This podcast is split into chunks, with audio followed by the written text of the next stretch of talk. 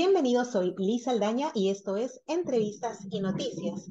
El Ministerio de Salud confirmó este jueves 1 de diciembre que el Perú ya se encuentra en una quinta ola de COVID-19 debido al incremento de los contagios en las últimas semanas. El anuncio se ha hecho próximo a las celebraciones por Navidad y Año Nuevo, que sabemos, debido a las reuniones, existirá aglomeraciones también en las compras navideñas, incluso en las celebraciones. Estamos acostumbrados a hacerlo en familia. Para conversar de este importante tema, estamos con el doctor Miguel Ángel Tresierra, médico epidemiólogo. Doctor, bienvenido al programa. ¿Cómo estás, Liz? Muchas gracias por la invitación. Aquí estamos para tratar de ayudar en lo que se pueda. Muchísimas gracias. En esta nueva ola nos agarra con la mayoría de la población vacunada, eh, estamos en un 85%, ¿no es cierto? Pero la preocupación está en ese otro porcentaje más pequeño, probablemente el 15% de la población, que tiene una sola vacuna o que no tiene ninguna. Entonces, ¿qué va a pasar con ese pequeño grupo de la población que no ha querido vacunarse hasta el momento? Primero debo decirte que no es que tengo una vacuna, se ha inyectado una vez y eso no les ha, no, les ha presentado ningún tipo de defensa contra el COVID. Entonces, para conocimiento de todas las personas que han recibido solamente una dosis de vacuna, considérese no vacunado. Para nosotros, en términos de protección, la persona recién está protegida a partir de la segunda dosis. Interesante, doctor, que lo aclare, porque probablemente sí haya mucha gente que crea, ya estoy vacunado con, con esta, con la que me he puesto, con solo una, que además ha sido hace creo que un año y medio, quizás dos años, y definitivamente en este momento ya no habría ninguna cobertura, ¿no es cierto? Sí, no, bueno, sí, no, ninguna protección. Yo te voy a decir, este, en términos de inmunología, se colocan algunas vacunas en dos dosis porque la primera sirve para despertar o desencadenar la primera parte del fenómeno de respuesta inmunológica y se estabiliza correctamente creándose los, las células de memoria con la segunda dosis. Pero aún así, también podríamos llamar a reflexión las personas que han recibido las dos dosis, que es la vacunación básica, que los propios laboratorios que han creado estas vacunas han reconocido de que es necesario refuerzos. Y bueno, no nos debe sorprender porque hay vacunas que les colocamos a nuestros niños que necesitan refuerzo y ahí no hacemos ninguna observación de ningún tipo. Entonces, dijeron que un refuerzo debería colocarse en determinado momento y un, segunda, un segundo refuerzo que nosotros le llamamos la cuarta dosis. Entonces, probablemente seis meses después, un año después de la cuarta dosis, nos digan refuércese nuevamente. Recordemos que hay vacunas que tenemos que poner refuerzos al, a los 10 años de, de la primera, ¿no?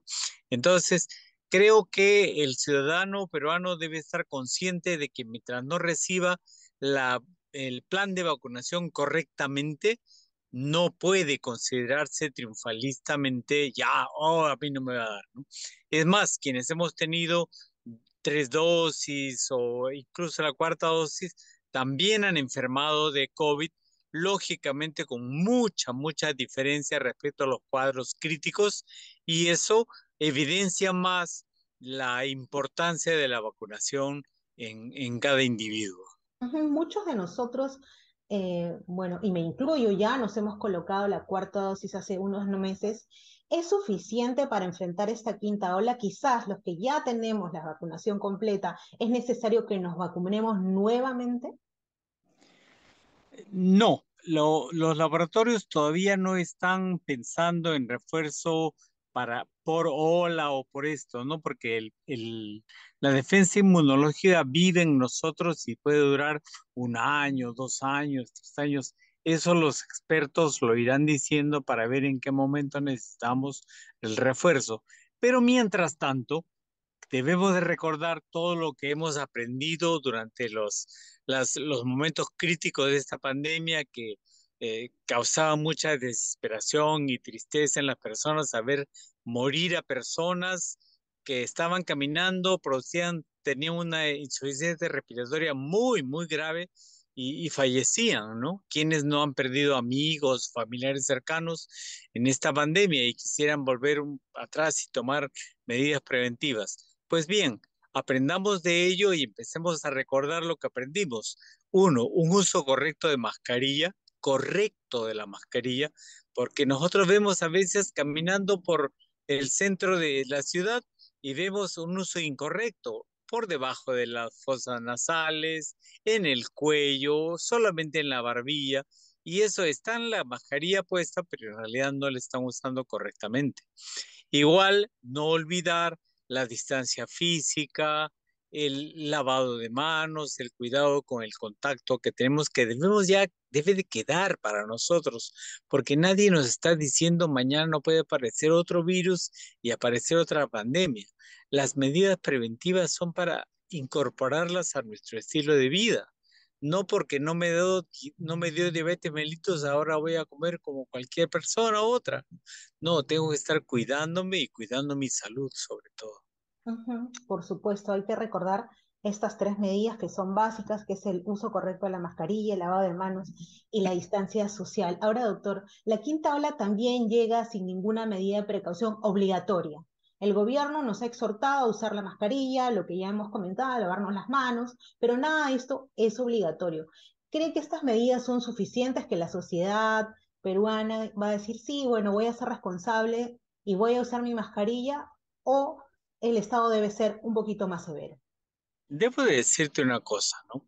Este, si bien es cierto, yo soy un crítico que empezamos a usar los cinturones de seguridad cuando nos van a poner la multa y no cuando desde que existían los americanos fabricaban desde la década de los 50 automóviles con cinturones de seguridad, pero acá en el Perú no los usábamos. Hoy, qué cumpliditos usamos el cinturón por el miedo a la multa.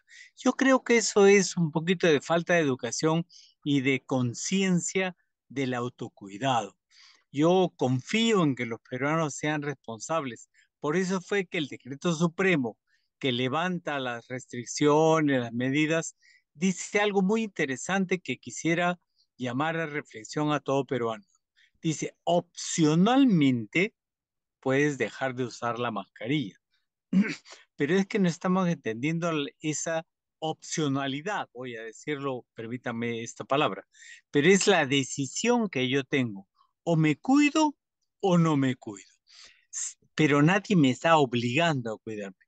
Creo que eso no necesito una ley para decirme lávate las manos, no necesito una ley que me obligue a decirme cepillate los dientes, no necesito una ley que me dice que me obligue a decir date un baño diario. No, es cuestión de educación del peruano.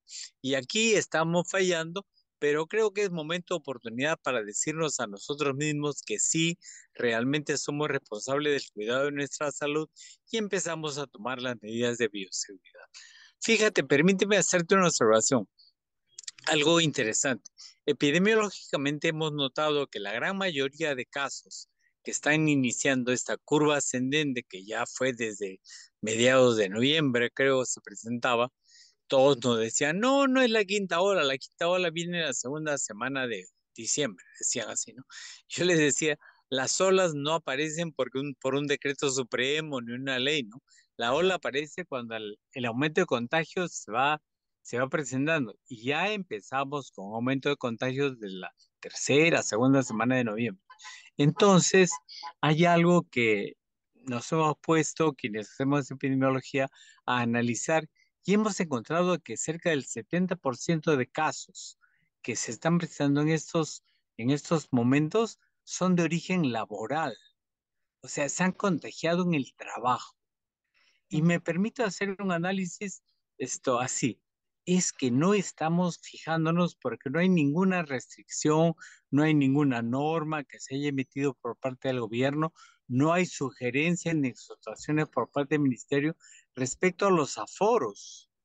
Entonces dijeron, ya no hay medidas, entonces vengan nuevamente a trabajar todos. todos, y claro. Todos no respetamos el aforo, nos confiamos porque ya estamos vacunados, no usamos la mascarilla Y allí, justo en los centros laborales, es donde se empiezan a presentar los brotes que en suma están formando la, la quinta ola. ¿no? Yo pienso que los empresarios, los gestores de las instituciones, los gerentes, administradores, deberían tomar en cuenta esta información, esta data, para que renueven en, en lo interno de sus instituciones, renueven la recomendación del uso de mascarilla y quizás empecemos todavía a trabajar el, el mitad remoto, mitad presencial, quizás este, alternándolo en algunos casos para algunos trabajadores, pero no solamente es necesario cuidar a la persona que tiene alguna comorbilidad o algo, ya vaya su casa a trabajar. No, es necesario que respetemos el aforo y consideremos de que solamente una parte de trabajadores puede reincorporarse. Doctor, le agradezco bastante su participación en el programa y esa recomendación importante de que las empresas deben hacer un trabajo híbrido.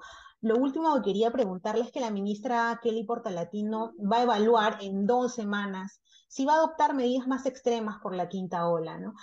¿Qué cree que debería contener ese plan de contingencia del MINSA para afrontar esta nueva ola de COVID-19? No, el ministerio ya tiene normas de seguridad eh, eh, creadas y puestas desde la primera ola. Ahora, yo lo que le, si fuera el asesor de la, de la doctora Portalatino, le diría, revisemos esas normas que ya hemos tenido y quizás algunas ya no sean de necesidad de urgencia, de, de estricto cumplimiento. Las medidas de recomendación que acabamos de conversar, sí, enfatizarlas siempre lo que yo sí le recomendaría a la señora ministra, con el respeto que, que, le debemos tener todos los peruanos, es que no espere 15 días, ¿no? O capaz lo dijo en el contexto de lo que ella estaba diciendo, pero yo pienso que deberíamos declararnos en continuo análisis del comportamiento de la incidencia, porque si de aquí a 15 días esperamos, probablemente tengamos ya un alto pico. Y dos, empezar a tomar medidas ya. En, en, en, medidas educativas, medidas preventivas, que no le cuestan mucho a nadie, ¿no? Veamos que nos enfrentamos a un futuro amontonamiento de personas por compra del juguetito para los hijos, del adornito para la Navidad, del árbol de Navidad, del nacimiento, y eso, si yo voy a tomar decisiones dentro de 15 días, capaz no voy a tomar en cuenta lo que se viene, y esto no voy a prohibirlo, no voy a ponerme en una situación de ser el malo de la película para decir no tengan árboles de Navidad, no le regalen a los niños. Las personas, los peruanos, estamos acostumbrados así, es nuestra cultura. Entonces empecemos a educar desde ahora, no esperemos análisis posterior. Exacto, doctor. Muchísimas gracias por su participación en el programa. De nada, de nada. Cualquier gracias. cosa para poder comentar con ustedes. Gracias a todos los que han estado con nosotros. Los exhortamos, como nos ha dicho el doctor, al autocuidado, a seguir usando la mascarilla si salimos a la calle, a lavarnos las manos y a todavía tener la distancia social. Tenemos que cuidarnos, no podemos eh, adelantarnos a celebrar todavía el fin de la pandemia. Eh, muchísimas gracias a todos los que nos han escuchado. Ya saben que también nosotros estamos por Google Podcast y por Spotify. Chao, chao.